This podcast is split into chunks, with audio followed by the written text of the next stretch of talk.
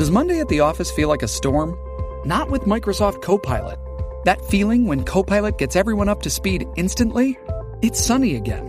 When Copilot simplifies complex data so your teams can act, that sun's shining on a beach.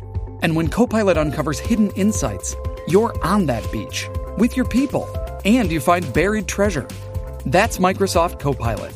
Learn more at Microsoft.com/slash AI for all. Survivor 46 is here, and so is On Fire, the only official Survivor podcast. And we have a twist this season. The winner of Survivor 45, Dee Valladares, will be joining us every week. We're going behind the scenes of the biggest moments, the how and the why things happen, and the strategy and analysis you can only get from someone like me, a Survivor winner. Listen to On Fire, the official Survivor podcast, wherever you get your podcast.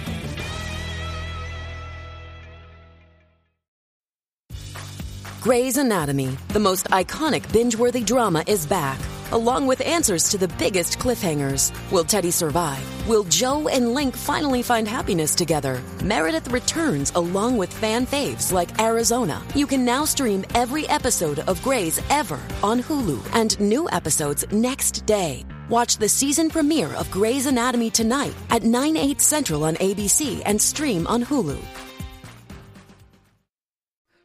Campos de probabilidades cuánticas, sentimientos confesados y mucha, mucha música. Todo este mucho más nos ha traído Rapsodia del Subespacio, Subspace Rhapsody en el original, el noveno y penúltimo episodio ya de la segunda temporada de Stress New Worlds, que vamos a analizar entre este que os habla CJ Navas, don Jorge Navas. Jorge, ¿cómo estamos? Sea, prohibido que, no, que de ahora adelante no puede haber ningún tipo de evento Trek, ya sea convención, reunión o lo que sea, sin su karaoke. O sea, lo que han, cons- han conseguido meter el karaoke en toda la convención Treki, estoy, vamos, me juego el brazo derecho si hace falta, seguro, seguro. Don Alex. Barredo, que estaba haciendo para que veáis en vídeos el coro de Head de fondo del, del, del Sunshine Inn. ¿Qué tal, Alex? ¿Cómo estamos? Eh, pues un episodio coral, tanto en este programa como en Star Trek. Magnífico, sí, nos esperábamos cualquier cosa levels, eh, guapa y ha sido, ha sido mejor de lo que nos esperábamos incluso, o sea que muy contento con este episodio. Y don Daniel Simón, Dani, ¿cómo estamos? Hola CJ, hola Alex, Jorge, Nugnek, la y próspera vida. ¿Me estás preguntando si estoy preparado para hacer este episodio? ¿Me estás preparando? ¿Me estás preguntando eso? My spark has been ignited. If I need to leave you, I won't fight it. I'm ready. Esto puede ser hoy memorable. Esta- y Sabéis que no es la última vez que vamos a cantar en esta review, ¿verdad? O sea, no puede acabar esto No. sin que CJ Navas diga estoy orgulloso de ser vuestro capitán, igual que hace Pai que en una de las canciones. Por favor. Hoy no tenemos actualidad esta tres, vamos directamente con el episodio. Eh, expectativas, se había muchas. Jorge, ¿qué te ha parecido? ¿Ha cumplido antes de que vayamos con a comentar, no sé si las canciones o el tema, ¿ha cumplido las expectativas que tenía el episodio para ti? Sí, con creces, y yo creo que incluso más, porque al final me parecía como que iba a ser, pues eso, un, un capítulo eh, musical y sacar ahí y tal, pero es que es que es un buen capítulo. Es que es que eh, incluso si en lugar de, de, de cantar es que se dedicasen a, a, no sé, a tener que an- andar de espaldas o algo así, también funcionaría. Es que es muy buena la historia. Es que eh, me parece que está muy, muy, muy bien hecho y, y, y ya encima es que cuando ya ves que dicen vamos increciendo y ya al final del todo ya con los Klingon es, es algo acojonante.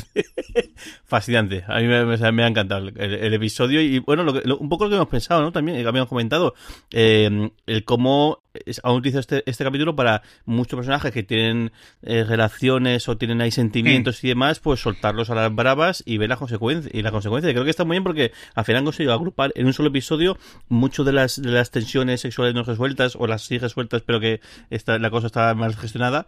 Los en este episodio lo, hemos- lo hemos visto eh, todo y súper bien, súper bien gestionado. ¿Qué, qué te ha parecido? Fantástico. Eh, tengo apuntados varios momentos eh, y creo que ninguno los vais a decir vosotros a lo largo del episodio. Es posible que algunos sí, pero tengo apuntados cuatro. Si acaba el episodio y los decís, ya no los cuatro, si decís tres de los, tres de los momentos, mm, os doy, Cantas. yo qué sé, un, un euro. Pero vamos, la escena de los. O sea, sacada de. De, de ¿no? Se dice así, lo de los Klingon, o sea, se la han sacado increíblemente. O sea, o sea, no sé ni cómo decirlo, pero vamos, o sea, Mi- no sé lo que mi- me mi esperaba, pero no me esperaba eso. Mi estobo core es más grande que el tuyo, o algo así, sí. Como ya dos veces he nombrado de los Klingons, sabéis quién hace de capitán de los Klingons, ¿verdad? Sí, sí. Lo habéis Ah, leído. ¿no? Sí. No, no, dímelo, dímelo, dímelo, dímelo. Jorge, ¿Quién es? ¿Quién es? El actor, que, el actor que hace de Hemet, del ingeniero eh, que, falle- que fallece en Ah, al de final de la anda, temporada. ¿sí? Andoriano. Ah. Sí, sí, andoriano. Ya es un andoriano y un. Klingon, ya se, se une a la tradición de personajes multiraciales, de actores multirraciales de Star Trek, hay unos cuantos. Sí, sí. Pues sí, Bruce Sí, Horak sí. es el que hace de ese capitán Klingon que hace uno de los momentos de luego para recordar de un episodio que tiene muchos momentos. Dani, ¿a ti te ha satisfecho todas las expectativas que tenías altas con este episodio? Todas y algunas más. Y, y- y- y hay, y hay una cosa un poquito que me ha sacado, que es, eh, de- no pensaba que iba a decir esto, pero demasiado meta. O sea, quiero decir, eh, eh, Buffy era un poquito meta al principio, ¿qué pasa? Que estamos en un musical. El- y, entonces pasaba lo que eh, predijimos barra esperábamos iba a pasar, que usaran las canciones para eh, transmitir cosas de los personajes que no hubieran podido transmitir de otra forma. Eso pasó en el musical de Buffy, ha pasado en este. Lo que no esperaba es que nos dieran los morros con ello. Es que al principio del capítulo, Ujura dice las reglas de los musicales y no os preocupéis que cuando haya un punto de emoción alta de nuestros personajes, nos pondremos a cantar. Necesitamos un gran final. Las reglas de los musicales son estas. Y aquí cada uno va a cantar lo que lleve dentro del corazón y no se atreva a decir.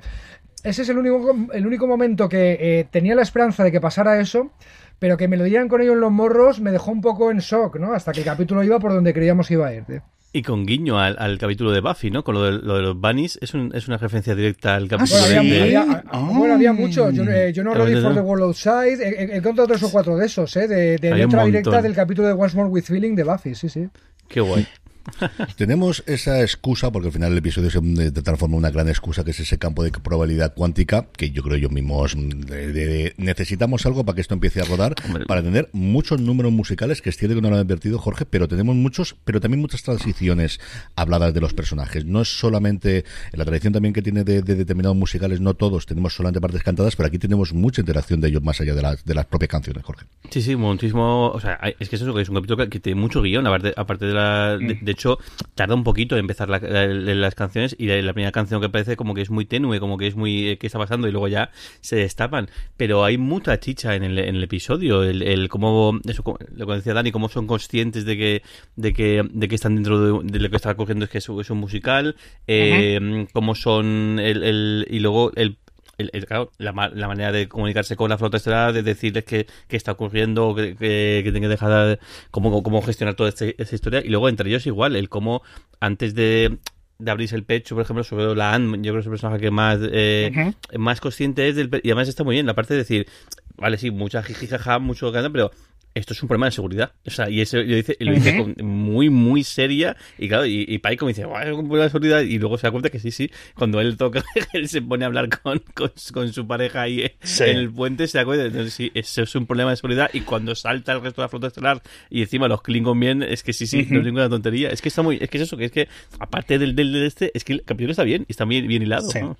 Está muy bien. Me, me, gust- me gustó mucho que le hace el Alt F4 ahí para cerrarle el Skype espacial. Y además, en plan, o sea, que no, o sea, que te calles. O sea, mm, o sea, aquí mando yo porque estás liándola. Y es que realmente es la emoción de Pike la que le lleva a decir unas cosas. Además, él lo dice, ¿no? Dice, ¿por qué te estoy cantando estas cosas delante de la tripulación? No sé qué.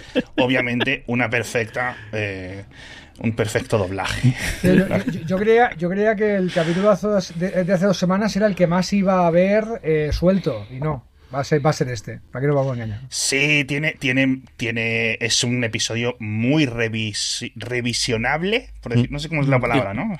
Sí, que Recantable. Recantable.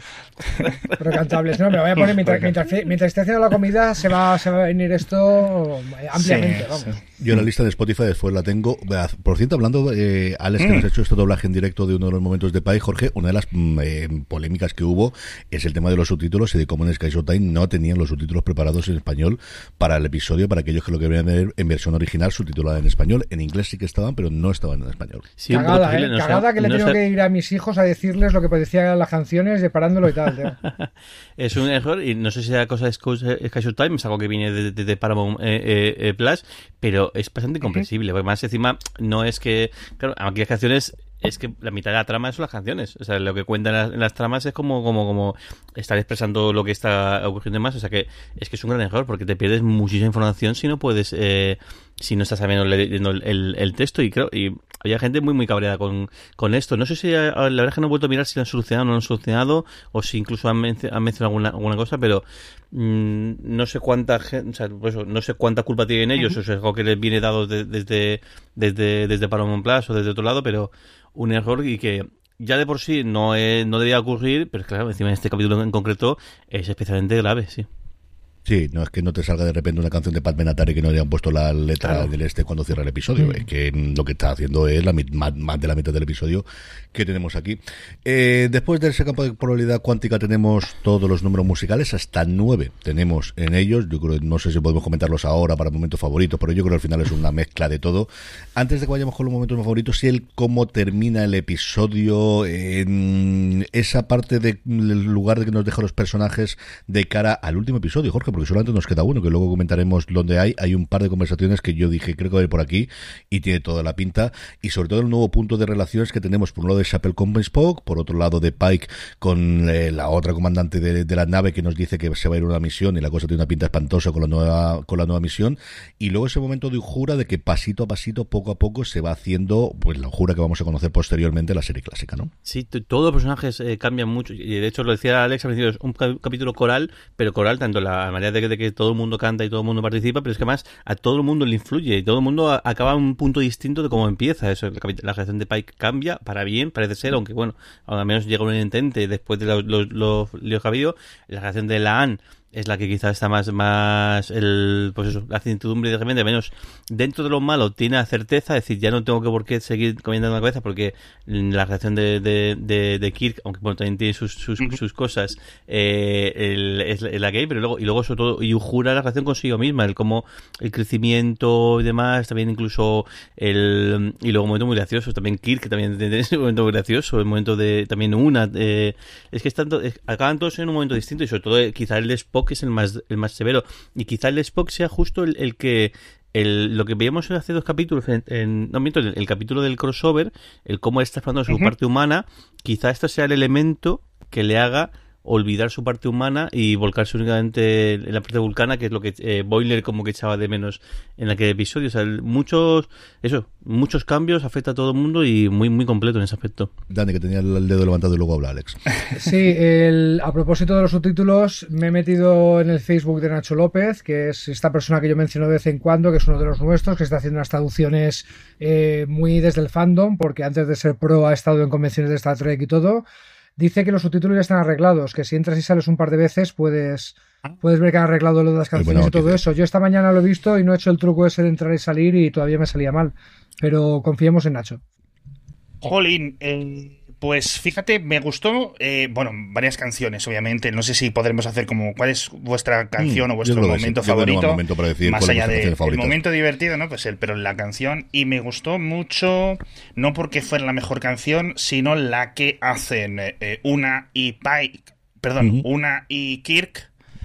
Eh, por que está ahí la otra agazapada, como con celos eh, un poquito ahí y me gustó mucho esa sensación, ¿no? Más allá sabiendo de que, de que no. Pero una pregunta, porque yo no sé si es que estaba un poco despistado al principio. ¿Cuál es el motivo de que vaya Kirk a la nave en ese momento? ¿Es algo que le habían subido, le habían extendido? ¿no? Queríamos que cantara Kirk. O tenía que la excusa es que va a pasar una semana siendo el segundo de una, creo que es, no de Pike, porque es parte del entrenamiento que tiene que hacer para subir escalón.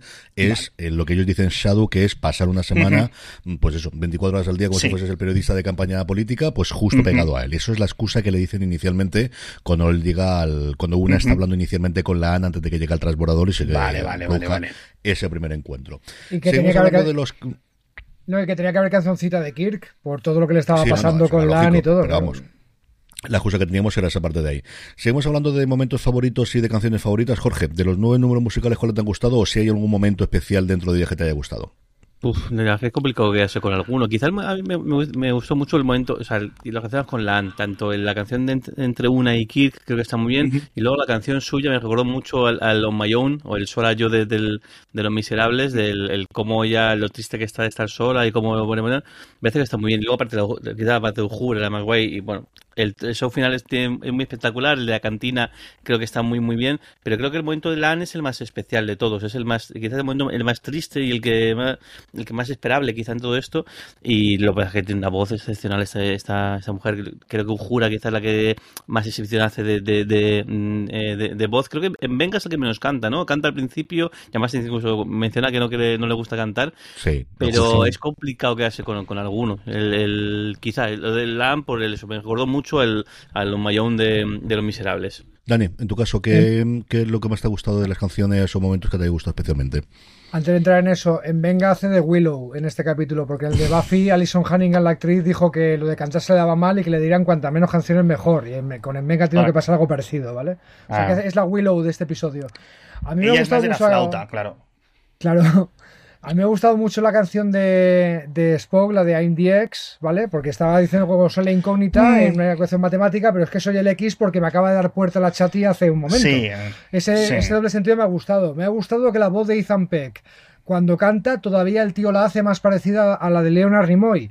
Y sé de lo que estoy hablando porque Leonard ¿Ah, Nimoy eh, para bien o para mal, y perdona que use esa expresión, sabemos que, hizo discos en su tiempo, aprovechando la popularidad del de mm. personaje de Spock, sacó discos super camp, super, no sé cómo decirte, poned en YouTube Leonard Nimoy, la balada de Bilbo Bolsón en inglés, The Ballad of Bilbo Baggins, y te hace una canción sobre el famoso Hobbit antes de que esto fuera mainstream, 30 años antes de las películas y antes de que todo el mundo supiera lo que es Tolkien, ¿vale? Eh, con unas señoras que parecen las abuelas de las Spice Girls vestidas de colores imposibles, eran los 60, ¿vale? Eh, cantando algo de Frodo Bolsón por aquí y por allá. Ahí veréis que lo, que es la voz de Leonard Nimoy cantando y que Ethan Peck creo que se esfuerza en hacerla parecida. Y mi momento favorito del episodio parece mentira, pero no es musical. Es que me encaja en la continuidad un tema de Kirk que no había salido hasta ahora.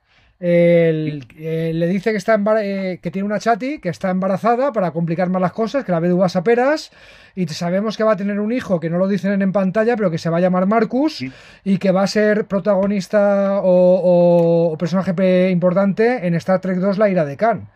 O sea que es, es, un, es una inserción en la continuidad muy adecuado. No puedo estar contigo, Lan, por mucho que me gustes, porque ahora estoy con, con otras cosas. Acabo de dejar embarazada a una novieta que tenía por ahí. Es el Capitán Kirk haciendo cosas de Capitán Kirk, aunque todavía sea teniente, ¿no?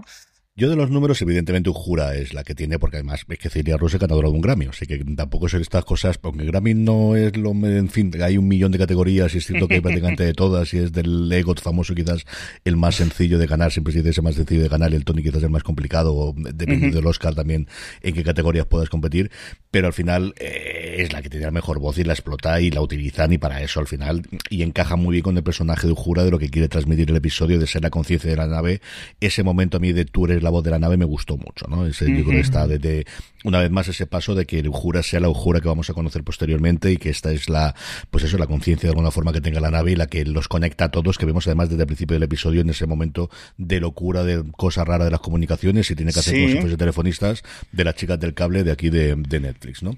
Luego, con diferencia, la canción que a mí me gusta, en eso coincido con mi hermano, es la de la O sea, yo creo que sabiendo que tiene mejor eh, voz Cecilia, Celia Rose, perdonadme, la voz que tiene Cristina John y lo que transmiten esa a mí me recordó también muchísimo a Los Miserables, tiré a esa, y además es que uno de los días antes estuve en un evento en Elche y lo primero que cantaron fue la muerte de Javert, con lo cual lo tenía Los Miserables, todavía iba de una cosa muy rara, y venía un cantante de Elche que es, el tío canta ópera y un pianista de Elche, lo estuvieron ahí en el evento, cantaron tres cosas, y la primera de ellas fue la muerte de Javert, entonces lo tenía muchísimo en la cabeza en ese instante. Y luego eh, las intervenciones de Spock, no cuando canta Ethan Peck, sino hay varios momentos en los que pone la postilla, y hay un momento que los coros dice haremos esto y él dice justo lo contrario, que es muy divertido cuando lo ves, y luego el rap Klingon. O sea, ese es el momento en el que no podía y no sabía absolutamente nada, pero es un momento sencillamente adorable y maravilloso, que además veía vamos a ver. cuando... Cuando dice que van a ir los Klingon, sabía que iban a cantar, pero claro, todos pensamos en una ópera y que iban a soltar una área de la ópera Klingon. No, no, no. El momento de rap es espectacular. espectacular. Primero hay un Klingon Interruptus, CJ, ¿eh? que dice, los Klingon también están poseídos por lo que sea esto. y parece que te lo van a poner en pantalla y nos dejan ahí con las ganas. Dices, no van a cantar los Klingon, no han tenido narices. Y luego toma. Ahora, eh, vale, bien, se supone que la entidad cósmica del fenómeno este empieza a hacerles cantar con las reglas de los musicales americanos porque Ujura le ha metido una canción al principio y no sé qué. Eh, vale, claro, te, hubiera sido más bonito que cada cultura cantara con las reglas musicales de su cultura. Pero vale, como tú con fuera aliado, pues episodio que es perfecto, de verdad tienes que hacerlo. Nah, pero es que eso, eso llega a una nebulosa, sí, pero no a una nebulosa. Entonces, claro, eh, es que no. Claro, no te puedes saltar el, el, las reglas de, la física no se puede sí, saltar. Claro, loco. Así hay coros bailando los clinos, Jorge, joder. Claro. Este puede ser un momento favorito del episodio o no. No sé cómo decírtelo. No, pero no es una nebulosa ni es ni es una mina ahí espacial que están explotando y hay seres microscópicos. No, se pasaba, se pasaba de bueno, se pasaba de bueno ese momento, eh, era malo y se pasaba de malo y volvía a ser bueno otra vez, como otra vez. Los campos de probabilidad cuántica están perfectamente estudiados en el canon de Star Trek y se sabe que lo que hacen es reaccionar al primer tipo de música que sale y hasta que no son destruidos por algún campo que pueden destruirlo porque suben los decibelios o lo que sea que tenían que subir esta gente de la rayita que mm, muy amablemente nos ponen en el puente para que veamos la rayita cuando suben. Ese es el momento absolutamente maravilloso que tiene el episodio. En fin, que yo creo que eh, altamente disfrutable. Es cierto, Alex, que no hemos tenido nada de los Gorn. O sea, se ha quedado un episodio tremendamente disfrutable mucho de las relaciones personales, mucho de la relación del hijo de Kirk, de, evidentemente de esa resolución con la Anne, pero de lo que no prometíamos que íbamos a tener o de ese avance por ahí, más allá, como insisto, que una cosa que a mí me mosqueó es, y ahora esta mujer se va a ir a una misión muy rápida y luego tengo las vacaciones, esta es la típica de solo me queda un trabajo, es decir, de el, último trabajo, el último robo y ya a partir de todo sale, esto va a ir muy mal. Estoy totalmente convencido de que eso va a salir fatal, Alex. ¿Seguro? Ay, yo espero que no, pero la verdad es que no soy muy bueno prediciendo eh, las idas y venidas de los personajes en, en, estas, en estas narrativas. Eh, bueno, pues la verdad es que imagino que el siguiente episodio, luego lo comentaremos un poco más a fondo, pero yo imagino que va a ser 90% Gorn y seguramente cliffhangerazo final bueno Star Trickero. O sea, la verdad que estaría muy, muy, muy chulo, ¿no? A lo mejor incluso em, eh, eh, secuestran a la Anne, ¿no? Y la medio convierten en, en Gorn y dice, hola, soy Gornutus de los Gorn, ¿no? Y se acaba el episodio ahí, ¿no? Y, normal o cantando. no, no, cantando como los como los NSYNC, los Backstreet Boys de los Klingon. Eso que Eso con, con eh, reggaetón de fondo, atún con pan, atún con pan. Sí, sí, sí, no, no, no. O sea, ahora eh, eh, con, ¿cómo se llama este? El Benito, no sé quién, ¿no? El Bad Bunny de invitado especial. O sea, increíble, o sea, increíble. Mi mejor momento, que no es canción, es cuando está intentando encontrar los como los parámetros o los patrones y está ahí y saca el micrófono este de Fisher Price o jura y hace venga a empezar a grabar aquí sin decirle a nadie y eso me gustó porque era en plan me recordó a algo de película de los Fesser de esto de Mortadelo y Filemón 100% me hizo muchísima muchísima gracia. y hay otro detalle muy curioso, lo que pasa es que no lo he puesto a ver, pero cuando el, primer intento de, de tumbar la historia esta que van Kirk y, Una a, a, apagarlo, Kirk lo enchufa, son cables de Canon, Canon eh, eh, ah. cables de XLR, que son los, los cables típicos de altavoces de, de, de, de micros, de, instrumentos y todo. y, me, digo, digo, qué bueno, o sea, que, el, tendré que verlo de nuevo, pero estoy casi casi seguro de que sí que son cables XLR. Habla Jorge no Navas, cantante, cantante Stone, señoras. no hemos dicho nunca que Jorge tiene un grupo heavy, tío. Deberíamos hacerle público. Sí lo hemos dicho alguna otra vez, pero Jorge, aprovecha que ahora que además estés de vuelta y estas cosas, cuenta, cuenta cosas. Tampoco, bueno, volví del tiempo que estuve fuera en Bruselas, dejé el grupo, pero ahora al volver sí que hemos vuelto, he vuelto a cantar. Ahora somos dos cantantes, el cantante que, que me sustituyó cuando, cuando, cuando me fui, y yo también, que además cantamos muy, muy distinto, con lo cual mola un montón porque encajamos muy bien y jugamos con los dos tipos de voces y bueno, ahí estamos ensayando y la idea que tenemos es en enero, porque también somos, un poco desastre y empezamos a mirar, venga, a ver, ¿cuánto tenemos libre para tocar un concierto? Empezamos a mirar el fin de semana desde septiembre en adelante y el primero que había, que eh, pues somos siete en el grupo, el primero que tenemos todos seguros que no íbamos a tener el problema es en enero. Y esto, y, esto, y esto no lo sabes tú, pero tu grupo tuvo una chica cantante de una otra temporada que da clase en mi instituto. Sí, no me digas. sí, hola Lucía, si está escuchando esto. Hola Lucía, qué bueno, qué bueno, qué bueno saberlo. Eh, en fin. Un momento yo quería decir, tío, este, este meme que estoy enseñando en vídeo, ¿vale? Que muestra a Spock y a Chapel de la serie clásica, que ya os mandé en el grupo que tenemos para preparar el podcast. Me ha gustado porque encaja en canon lo que una preocupación que yo tenía, que es si en esta serie, o sea, 10 años antes de la serie original, están Spock y Chapel liados, ¿por qué la situación de que se daba en la serie clásica, ¿no? Que era Chapel intentando llamar la atención de Spock y Spock pasando de ella como de la mierda, ¿no? El meme viene a decir, eh, Spock, pero si hace 10 años en la Enterprise de, de Pike estábamos muy bien, ¿por qué no lo intentamos? No, no te puedo perdonar que cortaras conmigo cantando mientras el, el hermano del capitán Kiryu jura cantaban los coros en el bar bonito que teníamos en la nave antes. Eh, Alex me ha respondido en el grupo privado, lo voy a revelar diciendo, no, no han cortado, tío, este meme hace que el canon encaje muy bien y yo lo tenía que enseñar. Bueno, yo, yo creo que les queda, les puede, les puede quedar ahí un último, una última etapa ¿no? Mm. Decir, 10 años son muchos años y las naves no son tan grandes. Quiero decir, al final te acabas cruzando los pasillos y lleva lo que lleva. Eh, por cierto, yo, claro, yo de Star Trek, ya sabéis que aquí soy el que menos sabe, y dice, no, estoy aquí con una tal Carol Marcus. Bueno, Carol Marcus no lo dice, ya lo he, lo he buscado yo. Digo, ah, y esta era la que es Alice Eve ¿Mm? en el universo Kelvin. Y yo, bueno, pues, pues Alice Eve, pues perfecto, o sea. maravilloso. Y digo, pues muy bien fichado ahí, hombre, la verdad. Y, y me alegro mucho. Y no, sé luego ya el rol que va a tener ese hijo. En el futuro tampoco lo sé. No sé si me podéis contar algo del, hijo de Carol y de Kirk. De momento te digo que con su madre va a inventar un sistema para terraformar un planeta tirándole un misil. Porque se ve en la, ah, en, la película clásica Star Trek La ira de Khan, ¿vale? Va a ser un científico famoso que el cual nos enteramos que existía en esa película. O sea, durante toda la serie clásica nadie mencionó que Kirk tenía un hijo, ¿vale? y, y, cuando, y cuando eh, años después de cancelar la serie clásica, de empezar a sacar las películas, nos sacan La ira de Khan, la segunda película con la tripulación original, pues la, gente dijo, anda, pues Kirk tiene un hijo. Y como es el ligón del espacio number one, pues, pues nadie lo cuestionó, ¿no? El, Uno conocido. sí, yo, creo que no ha vuelto a salir en pantalla, pero vamos, la, la trama del episodio va, va, alrededor de eso, de que, de que una señal de socorro de, la, de una estación espacial, ¿vale? y, ahí, y ahí que se va la tripulación original con el almirante Kirk, que entonces era almirante, ¿vale?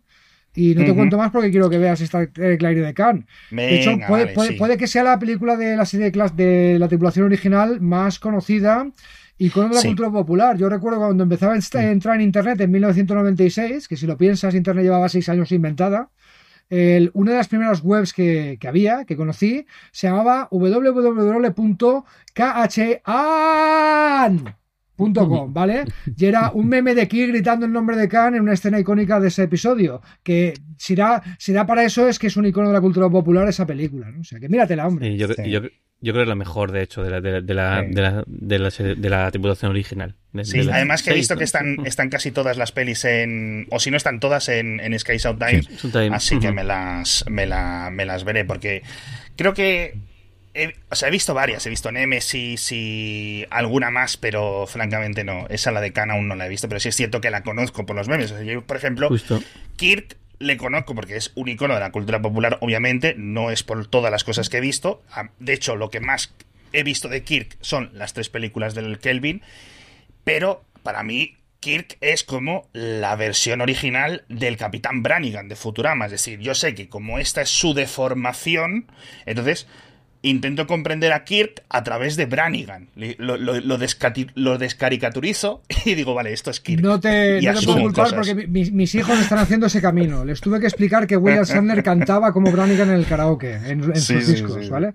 Sí, sí, sí, está la ira de Khan, está Aquel País Desconocido, que para mí sería la segunda mejor de la tripulación, y la mejor película ever de Star Trek hasta ahora, creo que CJ está de acuerdo conmigo, es Primer Contacto, de la nueva generación.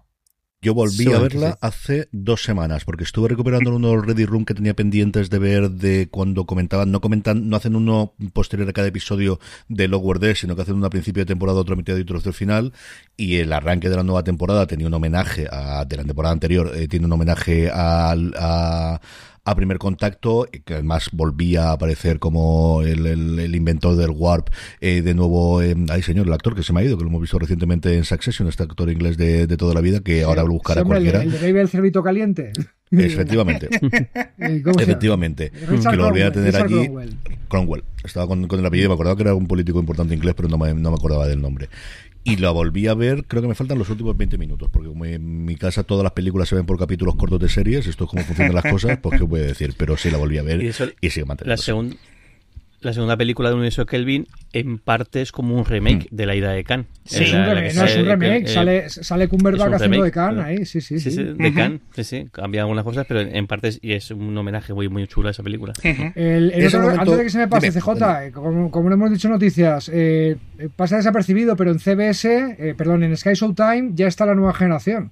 O sea, ahora mismo se puede ver de Star Trek The Next Generation en Netflix y en, Sky Showtime en España. Supongo que irán migrando poco a poco, ¿no? Sí, yo creo que conforme caben todos los contratos que tengan de, de exclusividad o de ventana que le haya pasado a Netflix, va a ir a recuperarla porque ahora veremos si viene la... Claro, esta es la, ola anterior que era todo mío, mío, mío en plan column. Ahora como tenemos en paralelo la hora que está viniendo en Estados Unidos de igual tenemos que hacer caja y hay que vender a otro, veremos si lo volvemos a tener a Netflix. O sea, mm, esa es, aquí se nos va a dar la combinación de que todavía no ha acabado de llegar la primera ola y no sé si en paralelo no va a llegar la segunda ola y de repente va a estar en todos los sitios y más lugares. Es posible. ¿eh? Es cierto que por ahora en Estados Unidos Paramount Plus, al menos con Star Trek lo ha conseguido, se lo está concentrado todo y se lo está quedando todo. De hecho, en Canadá que lo están emitiendo en abierto y por eso recordáis que hablamos varias veces el cómo eh, tenía todavía los cortes normalmente todas las series para poder emitirse en abierto.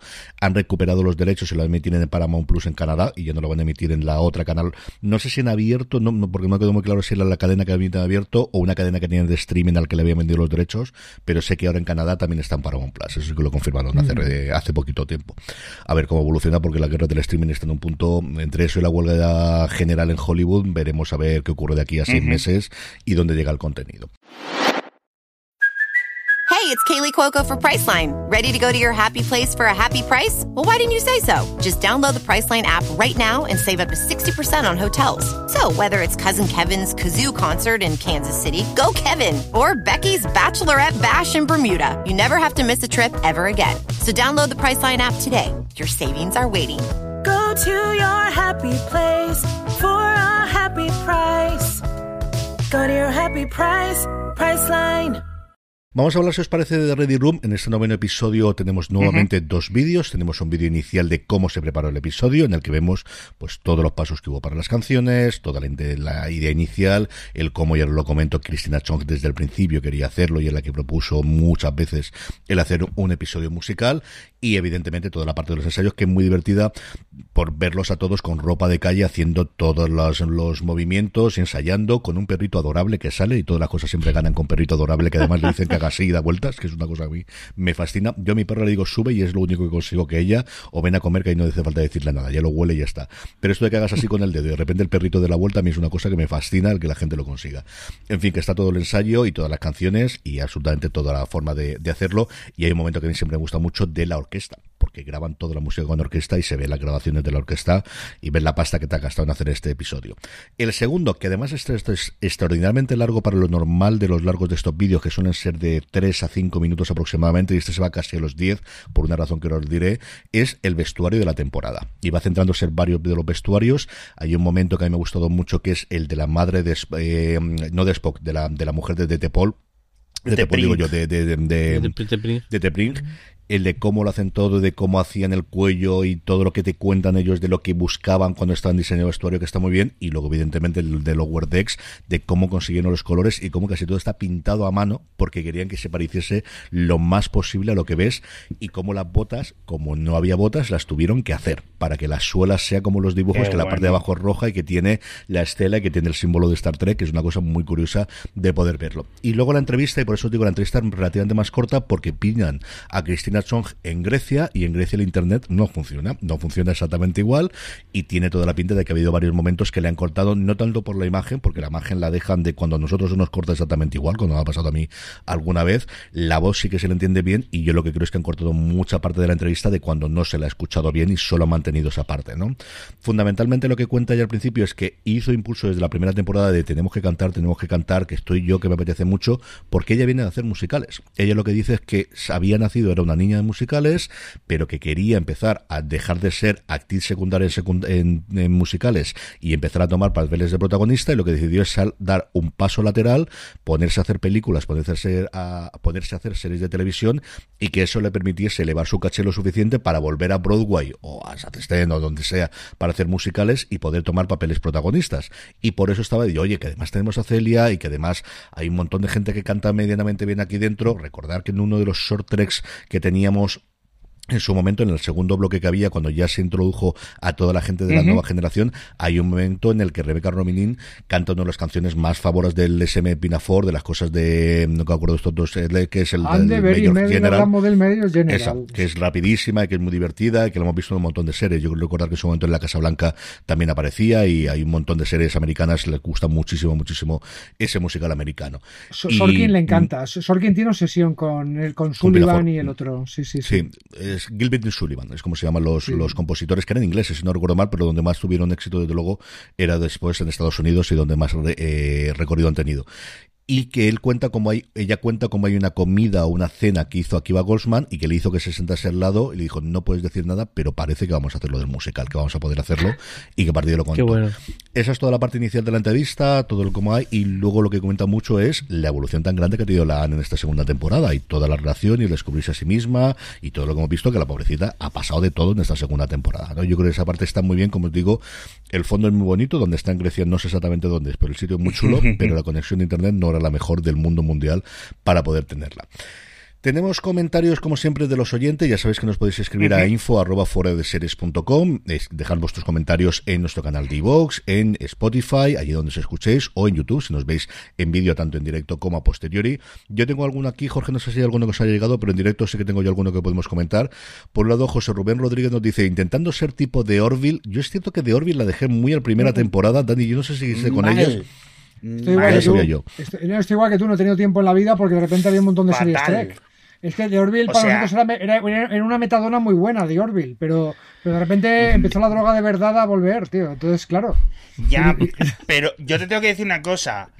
Orville, hay, mm, no sé si arcos enteros o trozos de episodios que siendo más o menos desde lo que está, es decir, es un poco... Eh, no te quedes en que es la Scary Movie de Scream, ¿no? De Star Trek. No, no, no. Eh, no, no es más Star Trek que Star Trek. Que, aquí le tenemos un respeto tremendo, de verdad. Que, que, CJ y yo nos hemos hecho pajas con Diorville Cuando, el podcast lo hacíamos nosotros dos solos. Aquí hemos hablado muy bien del tema, Sí, sí, sí, pues merece, merece, que le merece que le eche. Yo me veo la, yo me veo eh, lo, del, lo del can este y, tú te ves. El, sigues con no, hecho, no, pero no me, va, no me va a costar nada, ¿eh? De verdad. No, no, pues ya, pues ya ves. Rodrigo Ruiz. Sigue adelante, ¿no? Jorge. Está renovada, ¿no? Está, mm, yo creo que se quedó cancelada después de la película que hicieron. Yo creo recordar de cabeza que hicieron tres temporadas y luego una película, algo por el estilo, y ahora yo creo que estaba en Tierra de Nadie. En su momento lo emitían en Fox, luego lo emitió, mm. lo recompró Hulu, si no recuerdo mal, de cabeza. Te estoy hablando muy, muy de cabeza, ya les lo puedo mirar mientras. Y quiero recordar que estaba ya cancelada con idea de acabar con una película, me suena a mí, pero no lo sé. Sí, y ahora mismo, la tercera sí, en 2022. La cuarta, la cuarta, está un poco en una situación peor eh, de lo que estuvo Community después de mm. la tercera y cosas así. Es decir, acabará en Yahoo la cuarta de The Orville, pero no, no tiene pinta que lo vayan a hacer tenemos que tener en cuenta, y yo creo que esto lo sabe mejor CJ, mm, esto era básicamente una extorsión que McFarlane hizo a los de la Fox. yo te estoy aquí levantando los domingos y a cambio tú me financias esta eh, gamberrada que quiero hacer aquí y todo que lo disfrutamos. Pero bueno, era el uno por ti, otra por mí, clásico de Hollywood y hacemos esta. Bueno, pues yo te mantengo la mitad de la, de la producción animada y que es la que te está dando esto, ya no solo ahí, sino que en el streaming te está funcionando muy bien. A mí me pagas el poder hacer mi Star Trek y que se llama Star Trek porque con quien tengo el acuerdo de exclusividad es con entonces Fox. También es cierto que en medio tuvimos la venta de todos los derechos o de todos los activos de Fox, dejando las televisiones regionales y las locales y evidentemente la propia cadena en abierto, que es donde emitía eso, a Disney y a partir de ahí es donde todo se complicó bastante para poder seguir adelante por la parte de McFarlane. Y eso yo creo que también le afectó bastante. Rodrigo Ruiz nos dice, nos saluda desde Chile y dice que le encantó este episodio, que quería ver bailar los Klingon, que fue la quinta del pastel. Yo creo que esto estamos de acuerdo todo, que, era una cosa que no esperábamos y los sinvergüenzas lo sabían, yo creo que estaba. Luego Alfonso nos decía que no llega tarde, que lo sé, que lo tenía lío y luego dos de nuestros fans habituales, que son don Carlos y Pascual Cerdán, que nos mandan muy buenas eh, noches a todos y que somos los cracks de Star Trek que dice mi padre, así que, bueno, en fin, tampoco vamos a discutir esta parte de aquí. Jorge, no sé si tenemos alguno por ahí para comentar. Sí, en, en Evox tenemos a Gustavo, que a Gustavo no le ha gustado porque dice, es que odio los musicales con toda mi alma, así que lo siento, lo siento. Y nos saluda desde Melbourne, de Australia, fíjate, tenemos la conexión Australia, Chile y por el medio, qué, guay saber, esto. Bueno, es normal, si no te gustan los musicales, pues no, es imposible que te guste el, episodio, aunque a pesar de eso, yo creo que igual la trama eh, sí que sigue grande, pero claro, te echa para, te echa para atrás, es inevitable. y luego tenemos aquí en sí que tenemos un, par, eh, tenemos un comentario largo de, de, de, de Pachona Adama en, en, en, YouTube. Voy a leerlo un poquito así por, por, encima. Eh, dice, el, dice, no me gustaría que, eh, creer que Pike es un ingenuo de la vida. Al contrario, como dice Dani, creo que es un tipo de la flota estelar que sabe cuál es su final, se esfuerza por ver todo lo bueno que le, que le rodea. Y además, se deja entrever que le une una gran amistad con Envenga. Dice, nos pasa a todos, ¿no? Nos cuesta reconocer las cosas malas de nuestros seres queridos. Y si no relación laboral de por medio, todavía peor. Un poco también comentando el, Mm. Eso, el, como eh, Pike como que, que, se sorprende, lo que comentamos en, el, en, el, episodio, el, el cómo no termina de creerse que realmente Venga puede haber sido puede asesinado, puede haber matado al, al, al lunático yo he estado pensando sobre esto de la ingenuidad de Pike después de que grabáramos el episodio y sigo, sigo pensando, o sea, que hay parte de ahí, ¿no? Pero me gusta que haya variedad. Por ejemplo, veníamos de este Capitán So, que ya estaba de vuelta de todo, es en plan, y ese contraste me gusta, es decir, mm, me gusta que, bueno, eh, con la diferencia del tiempo, pero que obviamente en una flota tan grande, pues tiene que haber capitanes de todos los colores y de todos los tipos de, actitudes, claro, obviamente, así que eso está muy bien. A mí, esta, semana, esta semana me he acordado mucho de la historia de Fénix Oscura, de, la patrulla X, ¿vale? El, mm. Fénix cuando se volvió loca siendo Fénix Oscura mató a todo un planeta por el que le consumía el ansia de poder. Y ahí se va a quedar la cosa hasta que el editor dijo, mire, eh, un personaje protagonista no puede cometer una atrocidad así y no quedar sin castigo. Eh, hubo varias opciones que se llegaron a dibujar, pero al final mataron a Fénix. No digo que vayan a matar a Menga, pero una acción como la que ha hecho en Menga y nos han mostrado en pantalla no puede quedar sin castigo, solo digo eso. Bueno, es que al final el Star Trek es un poco lo de lo que quieren. Mira la que lió eh, Michael Burnham y ahí seguía y la ascendieron. Sí, no, pero, pero, precisamente Discovery es una historia contando la redención de Burnham y, del camino. Sí, pero que... Ese es su camino de la heroína. En Venga no va por ahí. En Venga no tiene ningún tipo de arrepentimiento ni de, ni de ganas de redención. Está muy orgulloso de lo que ha hecho. Y eso es eh, jodido que lo dejen pasar. Solo digo eso. Según las reglas estándar de una televisión tan blanca y tan mainstream como es Star Trek. ¿eh? Mm. Yo creo que alguna cosa, es decir, a él le afecta, eso lo tenemos todos claro, que él se ha decidido encerrarse en eso, pero que sabe que le está afectando en el día a día, aunque dice que puedo sobrevivir con ello, sobrevivir no es lo mismo que vivir. Eh, y lo que dice él es que puedo sobrevivir con ello y puedo llevarlo encima. Yo que tenga algún momento de expiación de los pecados o que se confiese en algún momento o cosas por el estilo, eso yo no lo descarto. En lo que nos queda de temporada no lo tengo tan claro. Eso sí no, no, no, no, tiempo, no, tiempo.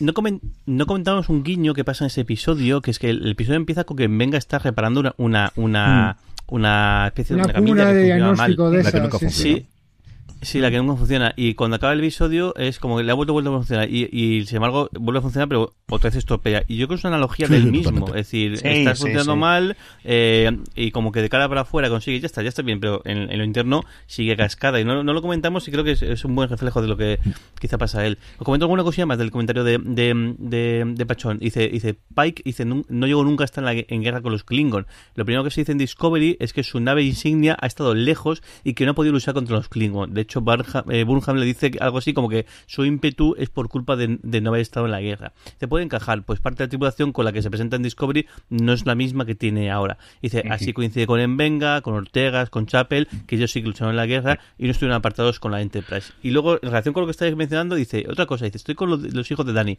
Envenga debe tener algún tipo de juicio o compensación mística, llámalo karma, en lo que se le juzgue por lo que se le ha hecho. Si no fuera porque aparece en, la serie original, pensaría que se lo entrará en los próximos episodios, que eso es un buen detalle también, ¿verdad? Mm. Al salir en, la serie original no pueden... bueno, bueno, bueno, bueno. Eh, no exactamente, salía, salía, salía en el flashback de The Cage, o sea, salía en la parte del original en la que reflejan esta época de la Enterprise. O sea, que perfectamente se lo pueden quitar de en medio y que siga en canon. Sí, pero The Cage es como el, el podemos Es un decir que casi, flashback. casi el final, ¿no? Sí, pero es casi, casi sí, el final. porque que no podemos- por- ver, aquí, decir que sí, porque por algún motivo no sí, se locura en, The, en The Cage, ¿vale? Eh, podrían, podríamos. Bueno, ya se buscan la excusa de por qué no está Uhura en The Cage, pero. Sí. Pero sería ver, que- compatible. Que, ¿no? se puede tirar.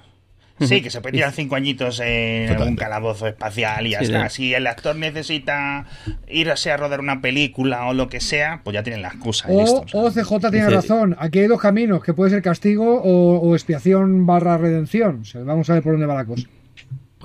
Eh. Sobre... Dice, dice- Dime, Jorge. Di- di- No, no, decía- decía- decía- de hecho, sí, de esa manera cuadra perfectamente con algún capítulo de redención en la siguiente temporada, como dice CJ. eh, CJ. Lo que sí hay es, eh, sobre lo que comentaba Jorge de que la Enterprise no estuvo en las guerras, hay una novela que, que forma parte del canon que cuenta dónde estaba la Enterprise en ese momento y qué es lo que le pasó para no poder llegar a tiempo. Y es que, pues como siempre, se tuvo un, un problema con el, el- la Junta de la Trócola y se tropeó aquello en medio de un planeta y tuvieron que resolver cosas y no llegan a la batalla. Y eso es fundamentalmente lo que hay. Y ahí yo juraría que es un libro, que no es un cómic, sino que es un libro que cuenta todo lo que hay de la nueva oleada que sacaron a partir de eh, que se publicó cuando la segunda temporada de, de Discovery en su momento, para explicar todo lo que había ocurrido en ese momento por el que no estaba allí la Enterprise.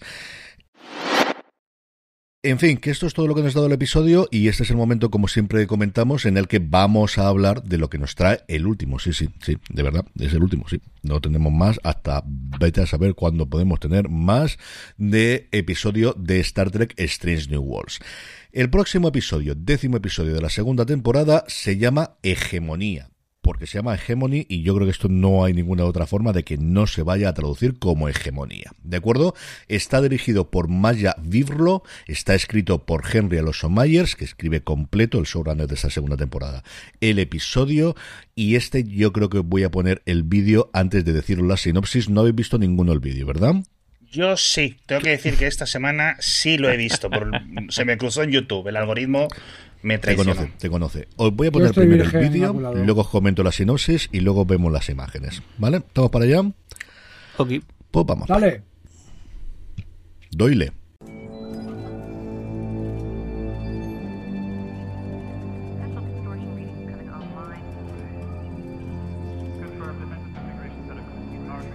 No assumptions here.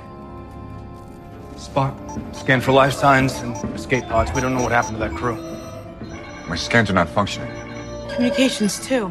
Transporter is down as well. What's going on? I detected counter frequency emanating from the planet. It appears to be negating all scans, communications, and transporter signals between here and there. Any idea what's causing it? I believe the Gorn might have an interference field. A weapon to deploy during invasions. Renders their enemies blind, unable to communicate or move. So there's no way to beam anyone off that ship or the planet. That is correct, Captain. Then we need to think harder. When I last spoke with Captain Patel, she was on the surface, which means she's probably still there. Along with a lot of her crew as well. Remember your training. Starfleet protocols would have any survivors of Cayuga trying to figure out a way to reach anyone who can listen. Comms are down, but we still have line of sight. She's right. Survivors could use that to send us signals fires, lights, smoke. Start observations. If there's anyone alive down there, I want to know it. Incoming warp signature detected in orbit of Parnassus Beta. Red alert? Do we have visuals? Yes, Captain. I believe it is a Gorn Hunter ship.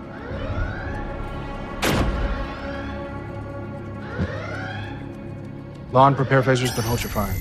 Phasers locked and holding, sir. Captain, I'm receiving a secure communications from outside of the interference field. It's from Starfleet. What does it say? They've received a message from the Gorn, sir. Message saying what? It's an image. Put it on screen. Stand by. It looks like a demarcation line. With Parnassus Beta and all their forces on the far side of the line. Starfleet has ordered us to maintain our side of the line. Command crew, ready room now. Ahí los tienes, Ahí está la cosa, es decir, Battles iba a hacer una última misión de prioridad y a mirar cómo está en la nave. En este momento los Gorn parece que les han atacado, que tienen además un campo que prohíbe todo tipo, ya no de comunicación, sino de comunicación, de transporte de emergencia y de cualquier tipo de operación que se pueda hacer, que es la que la AN dice que es la forma habitual en la que ellos tienen de, de funcionar, que es ya no solamente, sino que prohíba que la gente salga, es decir, de intentar eva- evitar cualquier evacuación. Y lo que tenemos al final es que mm, el planeta donde se ha producido esta catástrofe queda fuera de una línea que han mandado los Gorn a la mm, Federación y la Federación, como suele ocurrir cuando nos mandan estas cosas, ha decidido que no pasa la línea, con lo cual Pike y evidentemente la tripulación van a cruzar la línea, lo sabemos todos, y los clavos de Cristo. O sea, esto no hay ningún tipo de problema. Cero dudas. Es que, vamos a ver, aquí metáfora ninguna, Sí, sí, sí. es literalmente línea roja, o sea, literal, o sea, quiero decir, no te lo pueden poner más obvio. Te voy a decir una Eh, cosa, eh, el espacio meado, es o sea- tridimensional, entonces esa línea, pues no tiene por qué ser, porque claro, tú tienes que pensar más allá de lo que es el espacio euclidiano, entonces ya, pues puedes hacer... Creo, creo que esa es la... Y llegas por detrás. Alex Barrero Claro. presenta su candidatura para ser capitán Esa de va a una de la justificación. estelar. Porque con ese- esa es la forma Es en que que- se adecuada, amigo. Esa es la justificación Claro que del sí. Battle Pike, sin ningún Claro. de dudas. En fin, Claro. la sinopsis. Cuando el USS Enterprise investiga un ataque a una colonia en el borde del espacio de la Federación, el Capitán Pike y su tripulación enfrentarán el regreso de un enemigo formidable. Cosa que hasta aquí nada. Ahora, las imágenes, queridos. Que esto sí tiene bastante más tela de la que yo esperaba. Espérate que os voy a poner A ver, a ver. Dime, Jorge. Una, una duda que tengo al, al ver a, a- Alan, el- ¿siempre el jefe o la jefa de seguridad de la nave es también el, el artillero? Normalmente se lleva marcas. en, en el- Worf- en- sí, Worf en también la nueva hace, generación sí. sí, que Sí. es el es el artillero, ¿no? También el que dispara. Y el Es, resto es- es menos frecuente en la serie en la serie clásica es menos frecuente porque lo de seguridad era un poco más difuso eh, podría ser cualquiera de que los que no, estuviera en el puente Sí, sí, yo juraría que sí. Pero sí, a ver, voy a hacer así, las sí. imágenes que tengo curiosidad. A ver, es esta, esta. A ver si lo, lo consigo hacer. Vale. Y además de poner en orden que hay, porque quiero que veáis esto. ¿Vale? Esta ya hemos visto, ¿no? Ujura, tenemos a Celia que ya no está cantando y estas cosas. ¿Vale? Aquí esta tiene pinta de ser la reunión o previa o esa que nos están diciendo de venir aquí para reunirnos. Y ahora vamos a empezar a ver cositas. ¿eh? la Ready Room sí Lan en equipo táctico, con el traje negro que ya hemos visto cuando tenemos el ataque con los Klingon. ajá Ujú. el uniforme negro Sam Negro, Kirk un poco con rojo. el mismo equipo. Y Sí. este recordemos que es xenobiólogo, que este desde luego no es soldado raso ni de cosas por el estilo, de ideas más pesadas ni cosas por el estilo. Xenobiólogo. ¿eh? O sea, no. Claro, Sí, vete, sí, vete- sí, vete sí. a investigar la- los Gorn que aquí han puesto los huevos del alien o algo por el estilo. O sea, ¿Y tiene- de podría esto? tener Claro. sentido mandar a un tío de su especialidad. ¿eh? Espera, que lo pongo más cerca. Que te lo Ah. pongo más cerca. Ah, está la gente en el puente, todo- está la gente en el puente, no está- todo el mundo lleva su uniforme habitual, menos Pai que lleva el táctico, que se va como buen capitán no de la serie clásica con su equipo de salida A tope. y no como en la nueva Aquí yo generación que son fondo. cobardicas que mandan a su primer No. oficial. tío. Yo creo que Ortega es pilota. Ortegas. Yo creo que esta es la escena en es. la que la hemos visto en el tráiler de avance de la segunda temporada, en la que tiene que Sí. volar Ortegas una nave sin ningún tipo de... porque tenemos todas estas interferencias y tiene que explotar. Que yo pensaba que iba a ser en aquel otro episodio en el que al Claro, final a Ortegas no la dejan Ujú. mandar, en el episodio que nos íbamos a la parte medieval de la persona que había y tiene toda la pinta que sea. Porque ah, cuando hablan con Chong dice que es muy serio, que el episodio es aquí, pero que tiene sus risas. Y yo recuerdo que en ese momento, sobre todo el, el, el susto que le da a Pai cuando tiene eh, duro. Yo creo que nos vamos a menos de una hora. Es el trozo que nos han puesto en The Room más largo de toda la temporada, sin duda. Se va casi de los dos minutos de avance y yo creo que eso hace que no tengamos menos de una horita de episodio porque Sí. esta semana hemos tenido más de una hora. ¿eh? O sea, con- también es cierto que con las canciones se te va mucho más, pero yo creo que menos de una hora no tenemos como cierre de la, de la temporada. ¿eh? ¿Qué esperas del cierre, Alex? Que no se muera Lan. O sea, ya. El resto me da igual, ¿no? O sea. Como si se muere hasta las ballenas espaciales. espérate me da igual. episodio. A Milán que no me la toquen. Vamos. Pues a, a ver qué, qué situación. en- ¿Cómo? El, el- Nada. el- por ejemplo, en la nueva generación y demás, los Gorn, ¿cómo está la situación con, con, Ni con ellos? los No se sabe hueles, nada, ¿no? Ni los hueles. Claro, o sea que. Es como si que hablas te- ahora de los Es posible asirios, que, los Gorn como que cuatro, se ahí, ¿no? pero Porque ya está. la, en la, en la serie. Sí. Tío, acabó, acabó, acabó, espacio, acabó la nueva generación, Espacio Profundo 9, Voyager, y de los Gorns había en total una unidad de episodios, que era Arena de la serie clásica donde salía Nada. el tío del señor del traje Sí, sí, barato. ya está.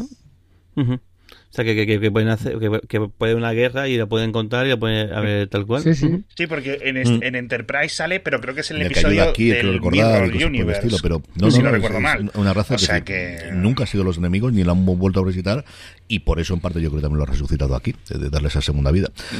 Y de hecho es la primera vez que sale la na- una nave, ¿no? Porque en la, en la anterior temporada salen como, Sí. como muy afecto de alguien, muy Yo que, que no recuerdo si la infectan. vimos los- por ahí una nave para- propia, ¿no? Sí, cómo sí. le atacaron y sabemos que Ujú. tienen con las naves, eso sí es cierto, pero no recuerdo lo mismo de cabeza desde luego la primera temporada. si la Sí, eso. ¿no? ujú. Dani, ¿qué esperas del último episodio?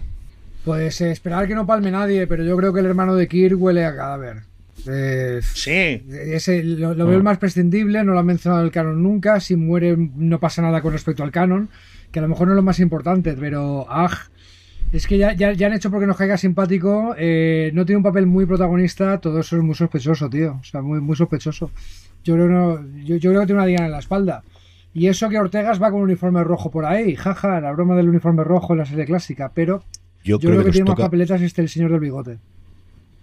Y también, bueno, y también, y, Pero y- y también espero el mega cliffhanger, pero vamos, de, de- de- eh, lo mejor del mundo no va a ser porque nada va a ser lo mejor del mundo, pero vamos, que no vamos a cagar en todo lo que, eh, vamos, no tengo ningún género de duda y veremos cuando tenga la tercera temporada, que se va a ser la segunda parte. En fin, Ah, hay una, hay una cosa más que espero, CJ. Que nos pues veamos, que nos veamos a la semana que siguiente para hacer cuando de vuelva, si vale la pena verlo todos los episodios o cada dos o tres o podemos comentarlo. Desde luego, lo que sí que estaremos es la semana que viene para comentar el décimo ya y último episodio, esta hegemonía de Star Trek de eh, Strange New Worlds. Don Alex Barredo, hasta entonces, un abrazo muy fuerte y hasta el próximo programa. Cuenta, cuenta. Pues muchas gracias cuenta. y me quedo con el euro porque no habéis dicho los dos momentos. Eh, uno es que acaban bailando hasta las naves en esa última escena. Creo que hay como Sí, sí. están dando vueltas así rollo Cierto, cierto. rollo sirenitas de estas en una piscina de baile sincronizado y Viviendo. cuando Spock va a hacer la diplomacia y vuelve y entra por la puerta, piripi, borracho como una cuba, ahí medio tropezando, medio, madre mía, a las siete, nueve de la mañana, ¿dónde está mi...? Vino Ahora, de ver, sangre, yo. vino de sangre. Y lleva una chuza que ni se la... que no se tiene. Sí, sí. Y me gustó porque es al fondo y ya está. Y se le ve ahí, en plan, hacer un mini tropiezo, es decir, que no es una cosa muy exagerada, es, no es sutil, no es sutil, obviamente, pero me gustó muchísimo eso, El detalle. ese detalle, sí. Frank. Enseñar la canción de los borrachos Klingon. Ya la bestia. La hemos mantenido 55 minutos y al final la ha soltado. Al final la ha soltado. Don Daniel Simón, un abrazo muy fuerte y hasta el próximo programa. Don Jorge Navas, un beso muy fuerte hasta el próximo programa. Like por la vida, amiguitos. Hasta la Y a semana todos que vosotros, querida audiencia, gracias por escucharnos. Volvemos la Un semana beso con grande. el final de la segunda temporada de Star Trek Strange New Worlds. Engage.